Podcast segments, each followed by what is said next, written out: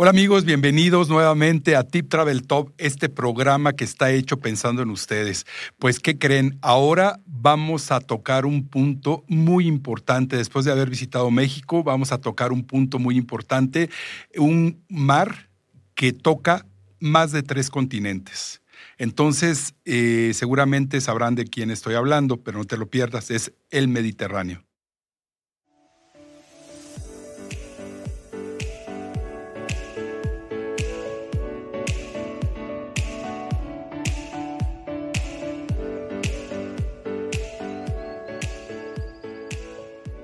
Qué gusto que estén con nosotros. Muy buenas noches. Yo soy Claudia Benjamín. ¿Cómo estás? Muy bien, Claudia. Pues muy contento de estar contigo aquí y con nuestro público. Y hablando de este exactamente, de este mar que toca casi, bueno, yo diría, sí son tres, continentes. Tres, claro, ¿Sí? ok, ok, perfecto. Y además un sinnúmero de países que hoy les vamos a contar. Hoy vamos a hablar de cruceros en el Mediterráneo. Tuvimos una racha de inicio de Tip Travel Top, bueno, pues hablando de México, bueno, pues es que primero hay que conocer nuestro país y vamos a seguir hablando de México, pero ahora decidimos salir al extranjero y vamos a empezar a hablar de destinos en el extranjero y empezamos con cruceros en el Mediterráneo. Yo, ahora yo te voy a entrevistar a ti, fíjate. Amigos, pues es un placer, la verdad, ser entrevistado por Claudia. Y saben qué? que platicarles del Mediterráneo es como platicar una experiencia que todo el mundo tiene que vivirla. La verdad es que el Mediterráneo, bueno, vamos a, te voy a, platicar, voy a comenzar por decirte que baña este mar este, tres continentes, Europa, África y Asia y medio por la parte de Medio Oriente, ¿no? Claro. Entonces es este, esa parte es Líbano, Israel, este, Siria y la parte de Egipto es, te lo, te lo voy a leer para no equivocarme porque es Egipto, Libia, Túnez y Marruecos. O sea, la parte frontal a Europa. Y de Europa es España, Portugal, Francia, Italia maravillosa, Claudia, Grecia, Croacia, Malta y Chipre. ¿Sabes que el, movimiento en este eh, mar Mediterráneo, la verdad es que comenzó desde el siglo XVIII aproximadamente, cuando llega el ferrocarril y el ferrocarril empieza a dar, bueno, primero unas eh, eh, lanchitas de vapor, primero que era lo que llevaba a todos los turistas y era específicamente dirigida hacia la clase media. Entonces eran los que podían viajar en ese entonces. Y fue cuando empezaron a, generar este gran interés por la zona. este, y entonces, a, raíz de la historia, bueno, pues este, se han descubierto eh, muchos cambios en el tipo de, gente que va a visitar el Mediterráneo. ¿Por Porque antes fue eh, un, un lugar que se hizo demasiado masiva. O sea, la gente vio Mediterráneo y empezó a viajar de todas partes de Europa, de, de, África, de Medio Oriente, de Asia, inclusive de México y de América Latina. Y resultó en un momento ser... Eh, ha de haber tenido un impacto a lo mejor a nivel sustentable. Sustentabilidad, exactamente. Eh, la parte sostenible ahorita lo vamos a platicar, pero esto ha, sido toda una responsabilidad y un gran reto para la zona y las autoridades locales. Eh, Oye, Benja, pero a ver, yo, yo les quiero contar que eh, pues el cumpleaños de uno se debe de festejar a lo grande. Haga uno lo que haga, pero es como fiesta nacional. Y bueno, yo una de las opciones que tuve para mi cumpleaños fue eh, hacer un crucero, para hacer un cumpleaños diferente y memorable. Y bueno, ¿a quién acudí? A Benjamín Izquierdo. Y entonces una de mis primeras preguntas fue, eh, bueno, él me dijo, a ver, tienes que vivir la experiencia de un crucero en el Mediterráneo. Y yo le dije, yo no me puedo perder Italia, yo no voy a ir de este mundo, no me voy a morir, y es un compromiso con ustedes y conmigo y con todos, no me voy a morir sin conocer Italia. Y bueno, pues una buena forma de hacerlo es un crucero. Claro. ¿Cierto? Claro. Fíjate que el Mediterráneo te ofrece varias opciones. Puedes hacer eh, con los trenes rápidos, puedes hacer toda la costa azul en tren y puedes irte parando también, pero este, lo más recomendable a mí, pues es un crucero. El crucero es un lugar, es un hotel navegable en el cual tú viajas de noche y amaneces en otro país. Entonces, eso es lo maravilloso de un crucero, porque ahí en el, en el hotel eh, navegable, pues manejas, este, eh, bueno, tienes toda tu comida, la alimentación, la bebida, este, eh, tienes un spa, tienes gimnasio, tienes actividades recreativas y vas con niños. Entonces, lo que te, te, permite es que puedas hacer todos tus consumos y cuando llegas a los puertos, entonces te bajas y vas a recorrer los lugares. Los mismos barcos tienen recorridos o bien tú lo puedes hacer por tu cuenta cuenta, ¿no? A ver, Ahora. es muchísima información, yo quiero ir detallando. A ver, a ver, ater- aterrizando a Benjamín, porque déjenme decirles que Benjamín sí es un especialista en, en viajes eh, internacionales, en viajes de grupo. Por ejemplo, hace mucho eh, viajes con empresas, en de fin, incentivo, de incentivo. de Entonces, a ver, convenciones. primero, muchas veces se piensa, hay cruceros para viejitos. Ajá. y más uno donde, bueno, pues hay un alto contenido cultural como es en el Mediterráneo, Claro. ¿no? De, de producto cultural. Pero la verdad es que hay cultura, hay deportes, hay, bueno, es riquísimo el producto de un crucero en el Mediterráneo. Pero vamos por partes. ¿Es para viejitos o no? No, bueno, te voy a decir una cosa.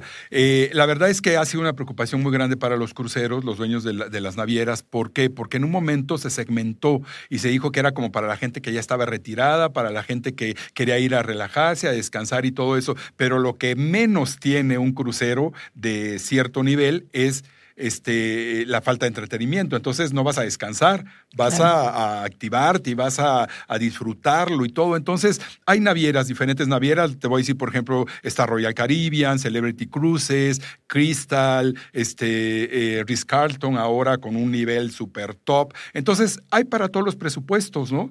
este, Norwegian Cruise Line también. Entonces, este, y luego hay el tipo de cruceros que son más chiquitos, que son como tipo veleros, en donde Ay, prácticamente es un servicio personalizado con concierge y con cocinero. Qué Eso sí, rico. te cuesta una lanita, pero vale la pena ir. ¿no? A ver, hablando de la Anita, Ajá.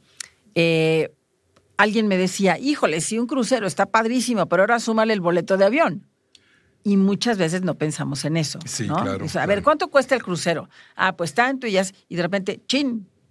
Ahora hay que llegar a donde tomar el crucero. Exactamente, sí. es, sí. es eso, ¿cómo, cómo, qué opciones hay, pues? Mira, la, verdad es que ahí depende mucho de- del asesor de viajes, porque obviamente, eh, primero, pues investigar cuál es tu interés, ¿no? Hacia dónde quieres ir. Después, pues investigar y decirte, oye, mira, a ver, si quieres eh, eh, Caribe, si quieres este, Europa, si quieres Mediterráneo, si quieres Báltico, si quieres Oriente, el vuelo promedio te va a costar entre mil y mil ochocientos dólares, por decir algo, en clase turista, ¿no?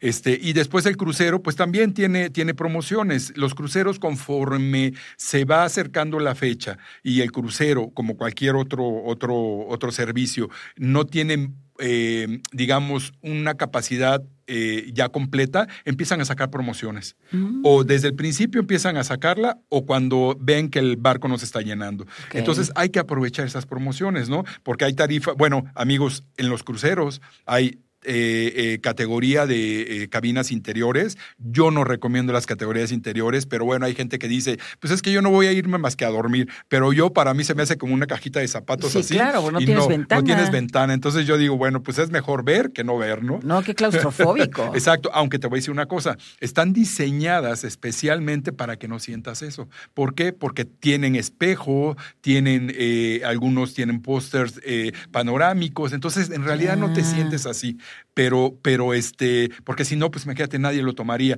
pero sí es considerable el precio de una interior a una exterior. Y luego de exterior hay niveles, con balcón, con veranda, suite, junior suite, eh, la suite family, donde hay dos habitaciones y puedes estar toda la familia, y luego pues la presidencial, digamos, ¿no? Así una suite impresionante, que es en la que te vas a ir, Claudia. Sí, bueno, no precisamente, porque Benja me decía, a ver, ¿con balcón o sin balcón? ¿Con ventana o sin ventana? Yo le dije, bueno, mínimo una ventana, ¿no? Pero balcón, para, la, la verdad, ¿para qué quieres el balcón? Mejor súbete a cubierta, que tienes cubiertas espectaculares en los barcos. Ahí te va a dar todo el sol, toda la brisa, todo, ¿no? ¿Para qué quieres un balcón? Pero mira, te voy a y ahí decir... vas a ver a la gente además. Te voy a decir, Claudia, una cosa, mira, a veces, eh, digo, a mí, a mí que he tenido la, la- fortuna de, de haber viajado ya creo que más de 10 veces en crucero, la verdad es que a veces sí agradeces tener tu propio espacio, tu balconcito para tomarte tu cafecito, para desayunar, pedir el juguito, la fruta, y entonces ves ahí, otra ventaja que tienes es que te las vistas cuando vas llegando a los puertos, por ejemplo, en el caso de, de la, este, de la costa italiana, que vas llegando, bueno, Marsella no se diga, ¿verdad? También, pero la costa italiana que tiene tanto, tanto, tanto que ver, cuando va llegando el barco y te toca del lado eh, de, la, de, la, de la ciudad o del pueblo o del lugar a donde vas a llegar Hijo, va a ser es emocionante. espectacular, porque además el, el capitán a propósito se voltea y permite que puedas tomar muchas fotografías. Entonces, la verdad es que sí vale la pena hacerlo con balcón. A lo mejor a veces las diferencias no son tanto y sí vale la pena invertirlo, ¿no? Pero bueno, con una ventanita también es bueno, ¿no? Oye, a ver, bueno, centrémonos en el Mediterráneo. Ajá. A ver, el Mediterráneo, eh, yo creo que por la misma situación de los países, la cultura de los mismos, eh, el desarrollo de estos, eh, la verdad es que tiene una oferta muy clara, cultural, deportiva o, o también Sí. de naturaleza y gastronómica. Claro, Y claro. muy enfocada también al vino. Claro. Fíjate que eso es lo maravilloso del Mediterráneo. ¿Por qué? Porque tienes diversidad de países, diversidad de culturas, diversidad de historias. Cada país tiene una historia diferente. Entonces, culturalmente es una cosa maravillosa. Si te gusta, por ejemplo, yo, a mí, como tú, a Italia, digo, mi empresa se llama Forza Travel y después les platico por qué le puse Forza. Eh, tiene que ver algo con Forza Italia, pero bueno, este, la verdad es que, mira, te voy a decir, nada más apunté aquí para que veas.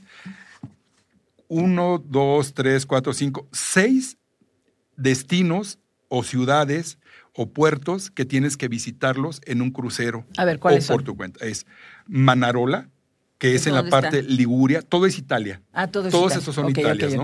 Es este, este lugar es el más colorido de Italia y vas a ver la construcción, eh, eh, diferentes eh, estructuras de la, de la época con diferentes colores. Entonces, todo un espectáculo ir a esta, a esta región.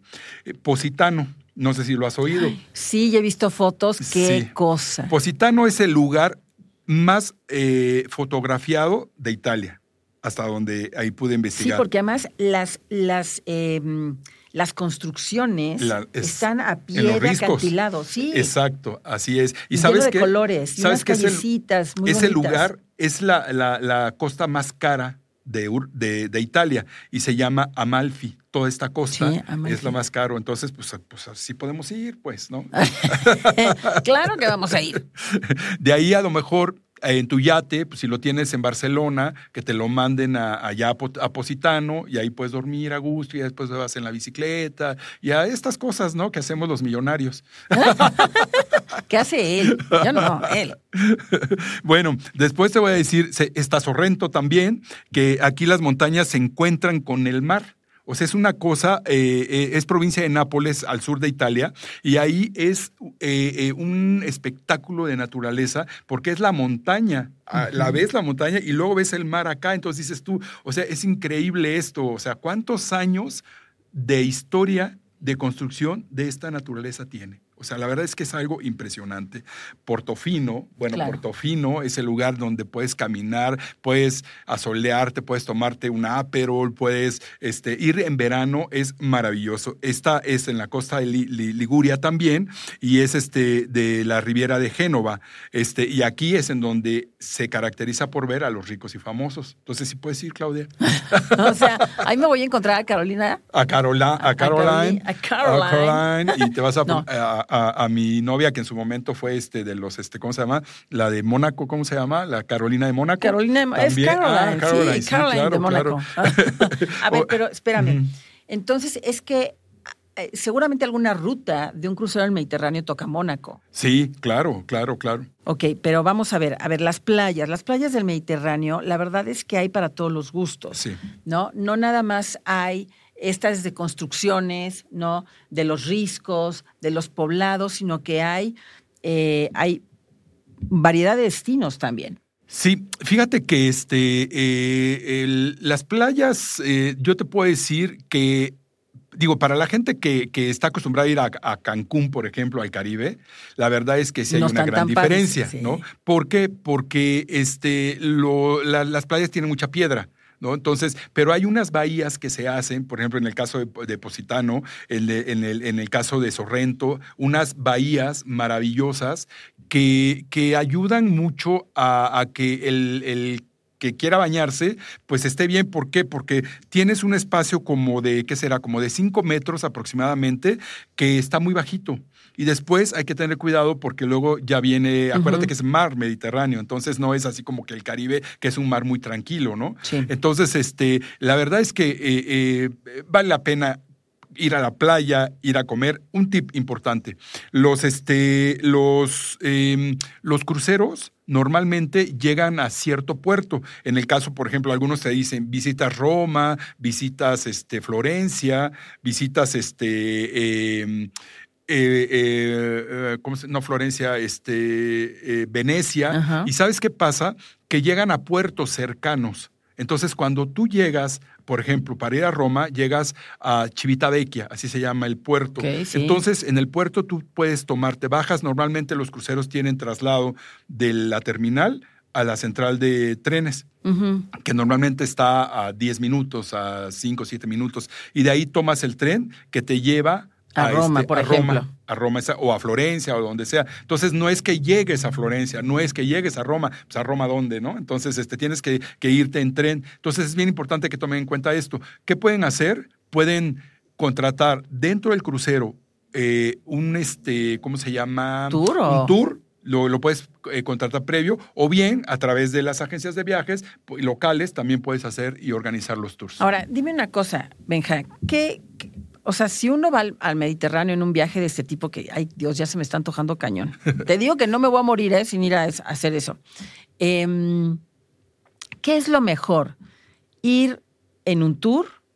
O sea, el barco, si tú te vas por tu cuenta, eh, ¿te pone alguna restricción o te pone condiciones o algo? No, no, no, no. En el caso del Mediterráneo no, porque en realidad los mexicanos no necesitamos visa este, para eso, entonces no tienes problema. Tú puedes irte. En el caso de, por ejemplo, de Báltico o de Rusia, en donde, en donde tocas, por ejemplo, San Petersburgo, que en su momento ahorita está suspendido, pero bueno, este, ahí sí, ellos lo único que te piden es que tengas la visa para poder bajar del barco. Entonces, pero, ah, pero, pero a lo que yo me refería también, digo, entiendo, Ah, qué buen, qué buen tip. Ahora, lo, ¿qué es lo ideal? O sea, ¿te puedes ir en tour o te puedes ir por tu parte a conocer todos estos lugares? mira, si es la primera vez, yo te recomiendo que te vayas en tour del barco. Ok. ¿Por qué? Porque hay recorridos. Y además tienes, haz de cuenta, de Roma tienes siete tours que vayan a- a- al gusto de lo que tú quieres. Si quieres gastronomía, si quieres cultura, si quieres iglesia, si quieres este, eh, drinks, por ejemplo, eh, o bares, inclusive cuando hay, el barco se queda en un lugar a trasnochar, tú te puedes ir a alguna discoteca o puedes contratar un tour que te lleve por las cantinas o los bares. Entonces, la verdad es que vale la pena hacerlo. Ya cuando vayas la segunda vez, hazlo por tu cuenta y camina el tiempo que tú quieras. Nada más aguas, amigos. Siempre tomen en cuenta una hora antes de regresar al barco. Si les dicen el barco sale a las 4, ustedes consideren que el barco sale a las 3. Porque ¿Por? una vez, si ustedes no llegan al barco, el barco se va. El barco no espera a nadie. Entonces, cuidado, tendrías que irte en avión a alcanzarlo al otro lugar a donde vaya a llegar, al otro puerto.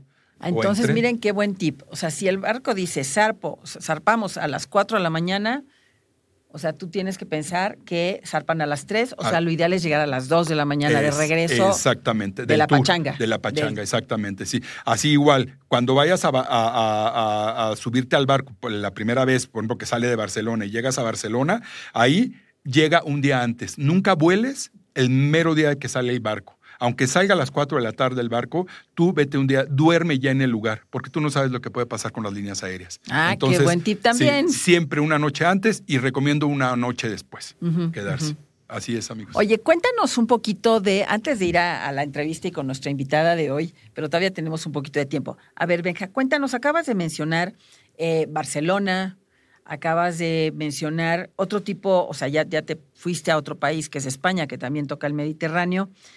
Eh, cuéntanos de, de- de esos destinos que hay en, que, que puede tocar un crucero Claro. en el Mediterráneo de España. Sí, pues mira, eh, está Barcelona, que es, bueno, obviamente vale la pena Barcelona caminarlo ahí. Si sale de Barcelona a, Roma, por ejemplo, el crucero, yo te recomendaría irte unos tres noches antes a Barcelona para que puedas ir a, ver el arte de Gaudí, a ver la catedral, este, a caminar, a comer a la vieja ciudad de Barcelona, que es como una ciudad gótica, este, las ramblas famosas, a comer al mercado donde puedes comer este, eh, la, la, este, la pata de, de jabubu, de jamón serrano. Este, bueno, es una cosa maravillosa. De ahí, bueno, los barcos normalmente a veces, eh, este, de ahí normalmente ya se van a, a, Francia, a Marsella. Y Marsella, bueno, pues es donde se hace la lavanda, donde se hacen los perfumes, donde se hacen los aromas. Marsella es, este, es algo extraordinario.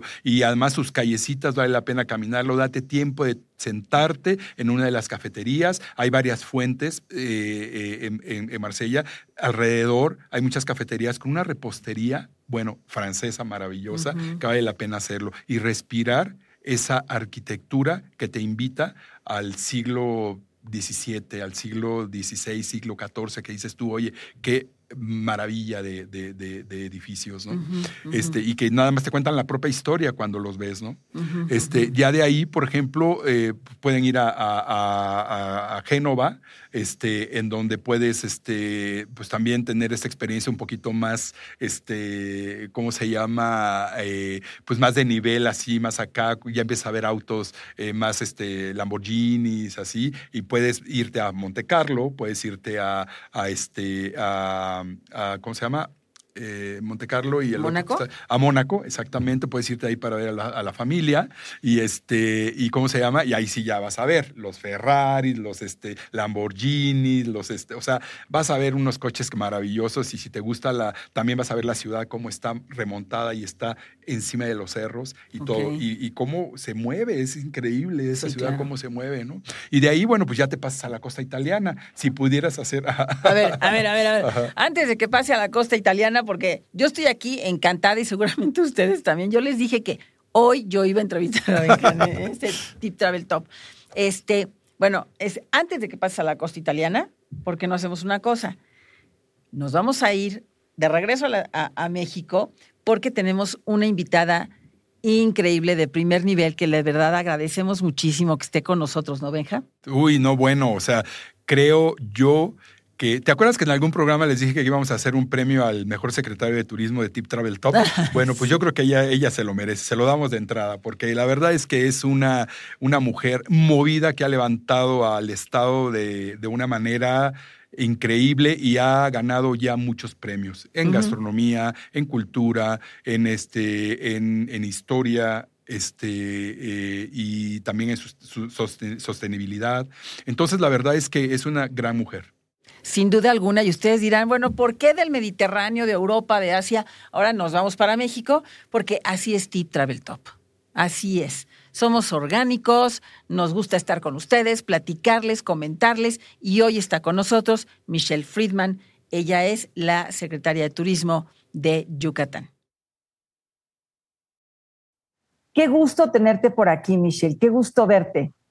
Igualmente, estoy muy, muy contenta de poder platicar con ustedes, de poder platicar con, su audiencia y, hablar bien de, México y de Yucatán.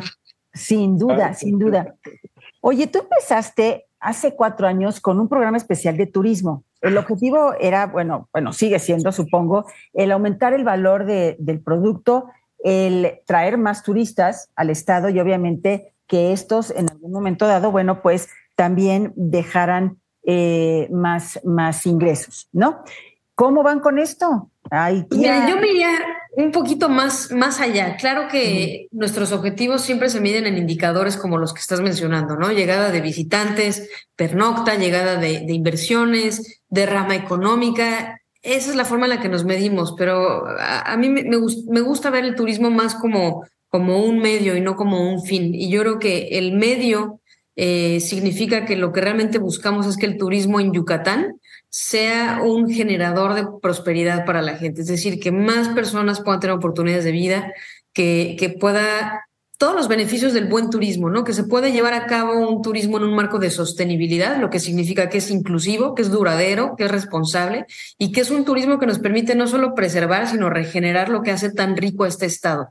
Es un turismo que nos permite fortalecer la identidad, promover la mejor cara de nuestro país hacia afuera, nos permite fomentar el arraigo y la identidad, nos permite atraer, claro, inversiones, pero con infraestructura para los turistas y para los locales, conectividad, movilidad, en fin, son muchos los beneficios que una industria como la nuestra, cuando se practica bien y sosteniblemente, eh, puede generar en los destinos. Entonces ya la medición creo que cambia un poco, ya no se trata de llenar cuartos noche, sino el para qué lleno los cuartos noche, ¿no?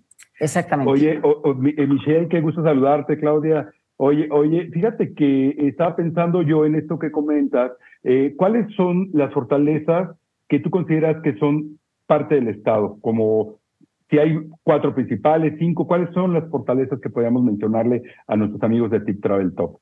Híjole, te podría mencionar miles, ¿no? Pero, pero si tuviera que resumirlo, te hablaría de una que siempre menciono cuando, cuando me hacen esta pregunta y es eh, lo que yo digo es, los destinos turísticos pueden tener enormes presupuestos, quizás mucho mayores, bueno, seguramente mucho mayores de los que tenemos aquí en Yucatán, pero hay algo que nosotros tenemos en Yucatán y que pocos destinos en el mundo tienen, y es la historia.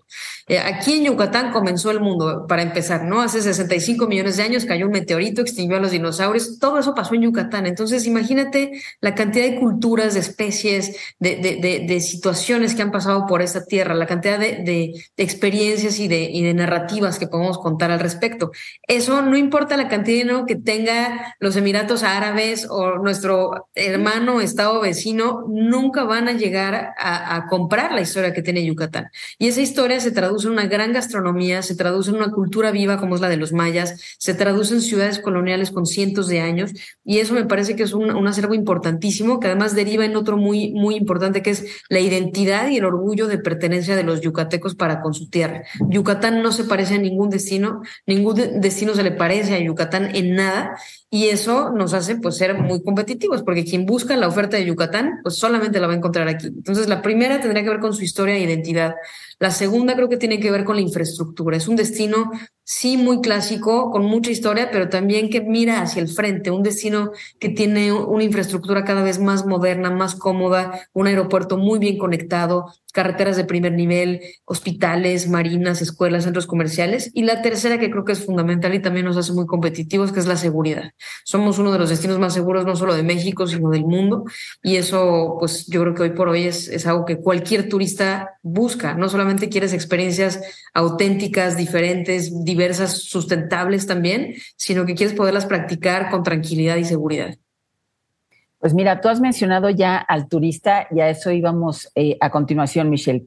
Eh, hemos hablado ya del Estado, pero bueno, ¿cuál es, ¿cómo es el turista que está llegando ahorita a Yucatán? ¿Qué es lo que siente? ¿Qué es lo que piensa? ¿Qué espera? ¿Qué quiere vivir? Pues mira, yo creo que aquí en, en, estos últimos cuatro años una de las cosas que nos hemos propuesto es aprender a medir mejor al turista, que también ese es un cambio de paradigma. Así como pensamos en cambiar el paradigma de medirnos por cuartos noche a medirnos en bienestar social a través del turismo, yo me atrevo a decir que también tenemos que cambiar la forma de medir al turista. Y vamos, coincidirán conmigo que hace algunos años, no demasiados, los turistas se englobaban, o bueno, en general todos los mercados para cualquier marca de consumo se, medían en grupos muy, muy grandes, muy, muy amplios, eh, y, a lo mejor definían las marcas cómo acercarse a un consumidor con base en cuántos focos había en su casa, ¿no? Eran, eran elementos quizás un poco arcaicos. Creo que ya cambiaron nuestras formas de medir, creo que ya las herramientas que tenemos a través de la era digital son mucho más precisas y podemos segmentar el turismo y podemos subsegmentar a los mercados, ¿no? Podemos decir, ok, sí me dirijo a un segmento de turismo de aventura, de cultura, pero no toda la gente que viaja por cultura le gusta comer igual, ¿no? O no toda la gente que viene a turismo de romance no está ligado con la arqueología. Entonces estamos buscando esos perfiles más psicográficos del turista y nos hemos dado cuenta que la diversidad de Yucatán se refleja en la diversidad de sus viajeros. Tenemos viajeros que vienen a turismo de reuniones, turismo médico, turismo de sol y playa, turismo de aventura, turismo rural, y por eso hemos diversificado y descentralizado nuestra oferta. Eh, y ha sido muy positivo porque nos ha permitido hacerle frente de una forma mucho más incluyente a las distintas crisis y retos de crecimiento que tenemos.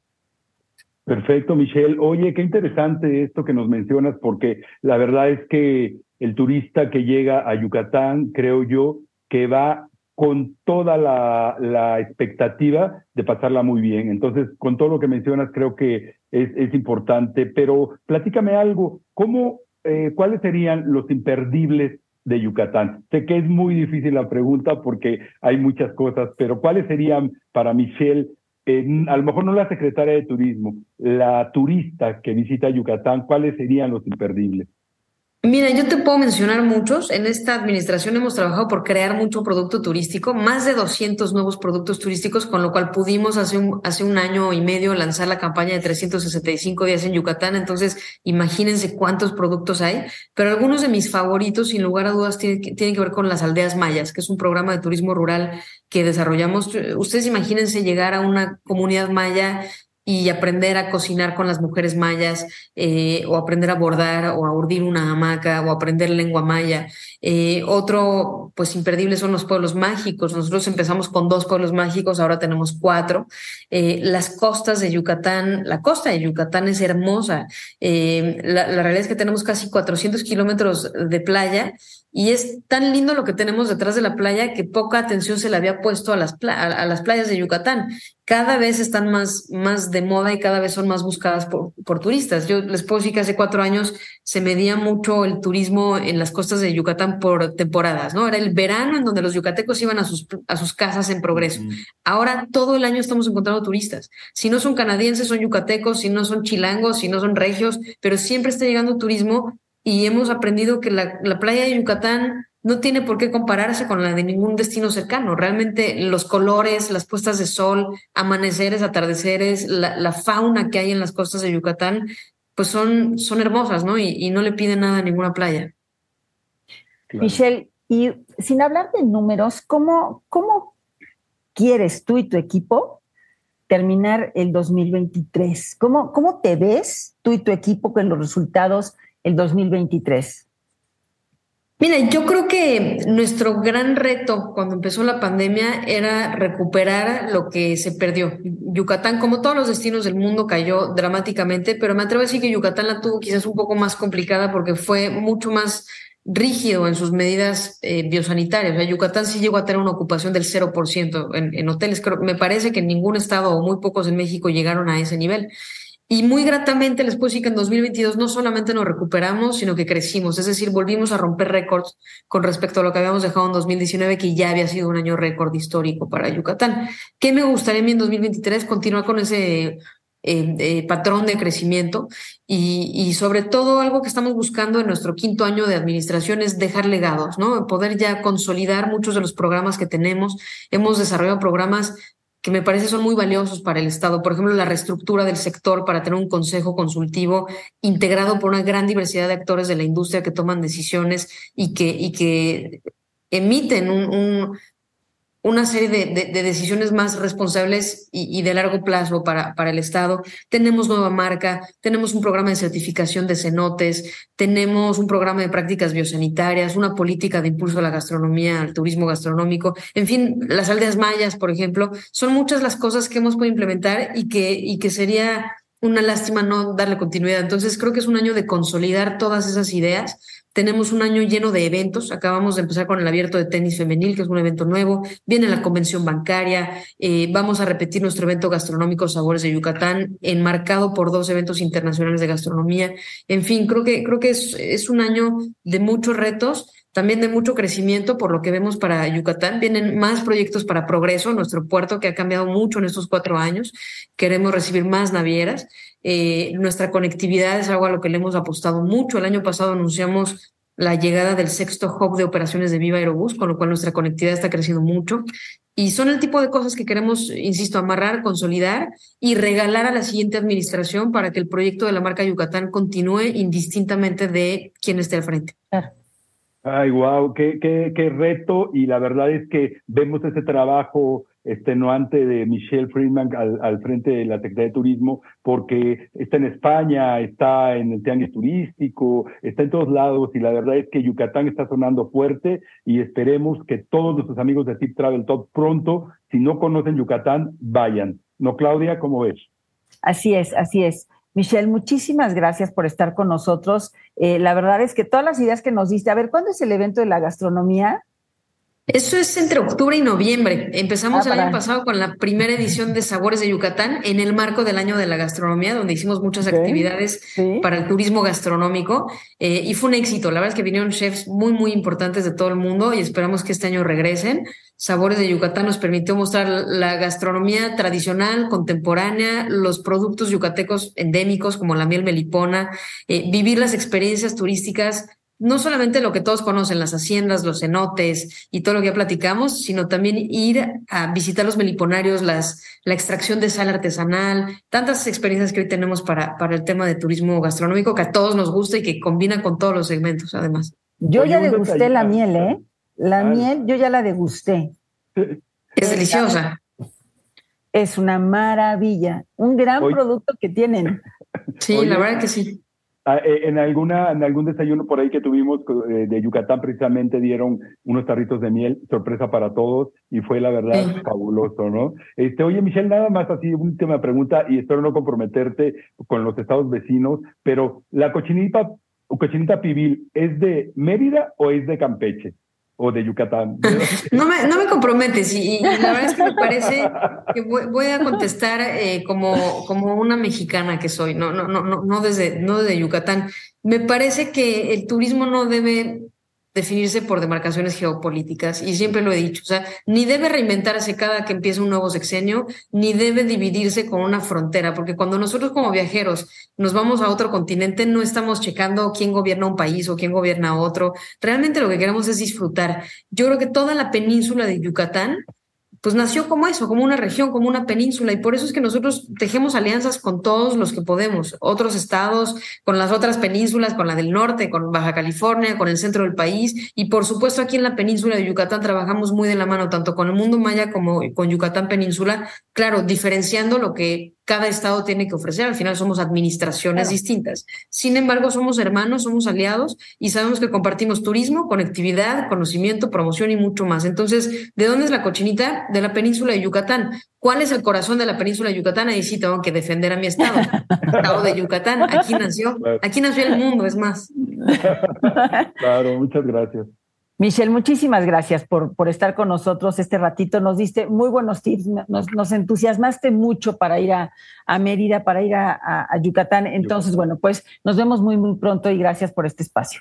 Por favor, aquí los esperamos y visítenos en yucatán.travel. Está muy completa la página, muy amigable, tiene un planeador de viajes y tiene las 365 experiencias que son un, gran, eh, una gran guía para planear todo lo que hay que hacer aquí.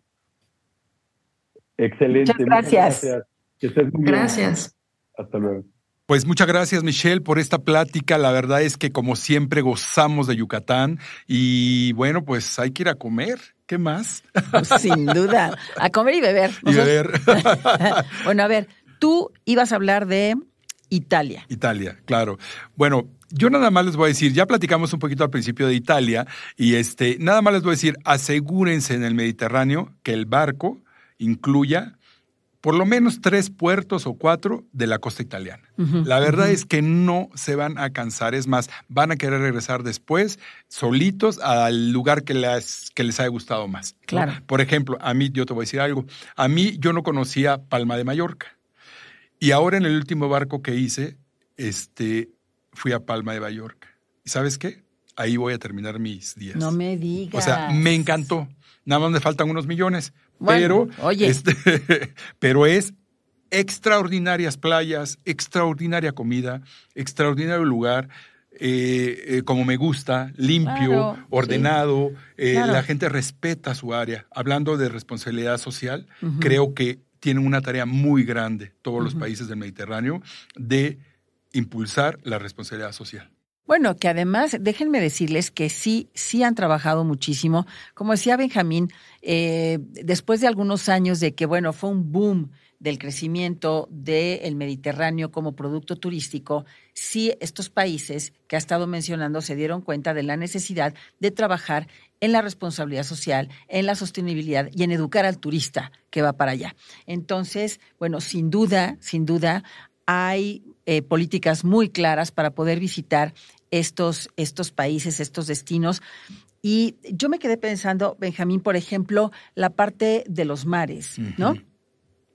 Bueno, hay muchísimos tipos de, eh, de, deportes que se pueden hacer en el Mediterráneo, el esquí acuático, también el windsurf, se pueden hacer muchísimas cosas, eh, pero me llamó algo la atención, que hay productos turísticos sumergidos, o sea, lugares históricos sumergidos para que puedes visitar para el buceo. A ver. Exacto. Bueno, me acordé ahorita, de, ¿te acuerdas de nuestra invitada Emma, la fotógrafa? Que le encanta todo esto. Seguramente ella ya visitó esta zona. Pero, por ejemplo, mira, te voy a decir, eh, o, sea, hay ciudades eh, o puertos en donde puedes tú eh, bucear y encontrar barcos sumergidos en donde puedes explorar y puedes meterte en los barcos, puedes hacer, y esto es en el caso de la, de la isla de Malta por ejemplo, ahí. Luego, eh, los arrecifes de coral en Cerdeña, por ejemplo, Cerdeña, que también es hermoso para comer, para visitar, para tomar y para bucear. Entonces, aquí en, en Cerdeña puedes ver arrecifes tan, tan bonitos como los de México, los del Caribe mexicano.